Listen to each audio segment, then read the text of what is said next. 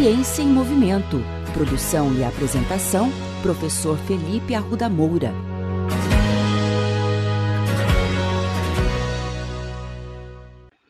Recebemos a pergunta do ouvinte Rafael Fernando Silveira, graduado e mestre em Educação Física, sobre a utilização de máscara durante a prática de exercícios físicos. Será que usar a máscara enquanto se exercita realmente promove algum tipo de proteção? Se sim, teríamos algum prejuízo em termos de desempenho? A máscara é um equipamento simples, mas oferece ótima proteção.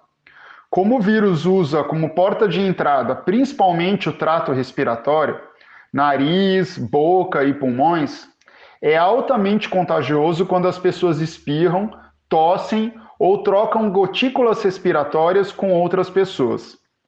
Essa troca também é promovida quando a pessoa está realizando exercícios físicos. Embora a máscara forneça alguma proteção, ela não elimina a necessidade de distanciamento social. Cerca de 25% das pessoas infectadas com o novo coronavírus podem não apresentar sintomas, mas mesmo assim transmitem o vírus. Um dos principais problemas do uso de máscara é que ela dificulta a respiração, pois gradualmente fica úmida e aumenta a resistência à entrada de ar.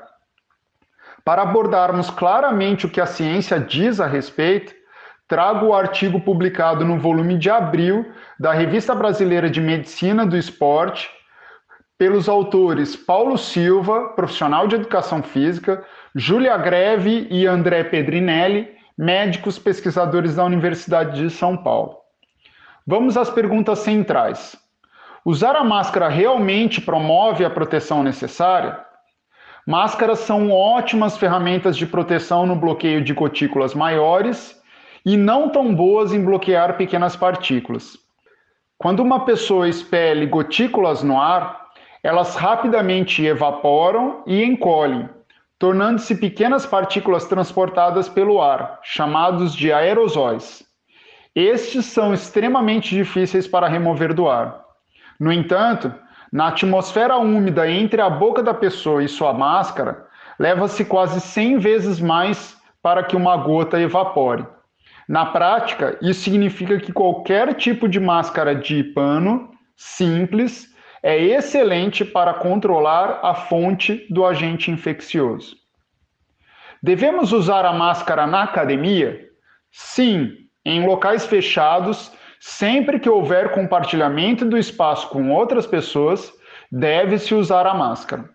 Recentemente, pesquisadores coreanos mostraram que exercícios vigorosos em espaços confinados, como aulas de danças, devem ser evitados, pois o risco de contaminação é grande.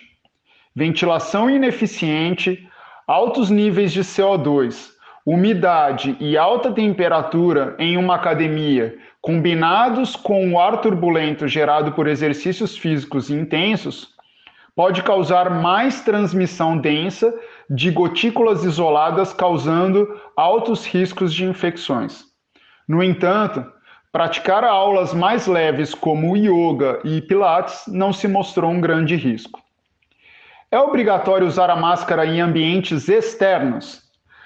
Para responder a essa pergunta, precisamos destacar dois pontos.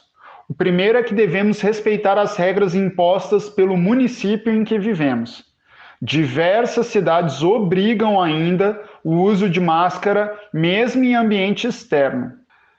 Se esse não for o seu caso, se exercitar ao ar livre com ou sem máscara parece seguro, segundo a maioria dos especialistas.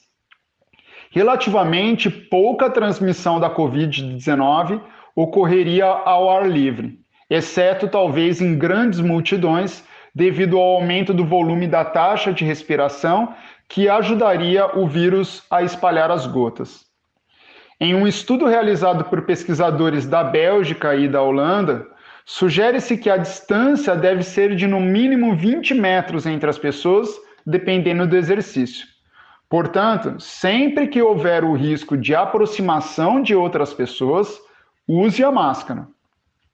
Usar a máscara tornará o exercício mais intenso?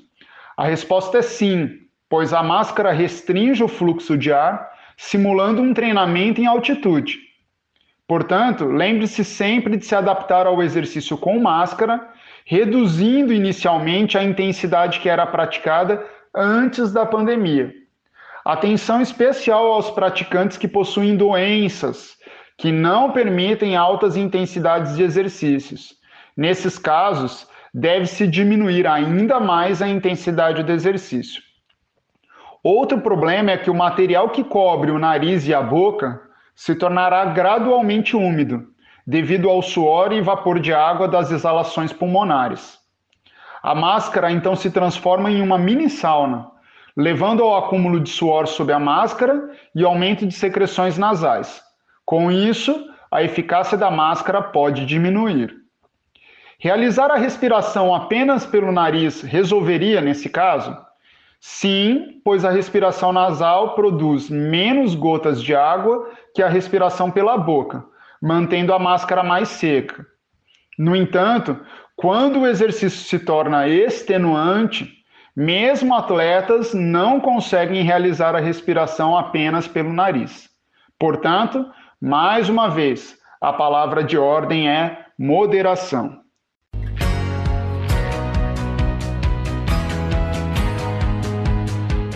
Ciência em Movimento.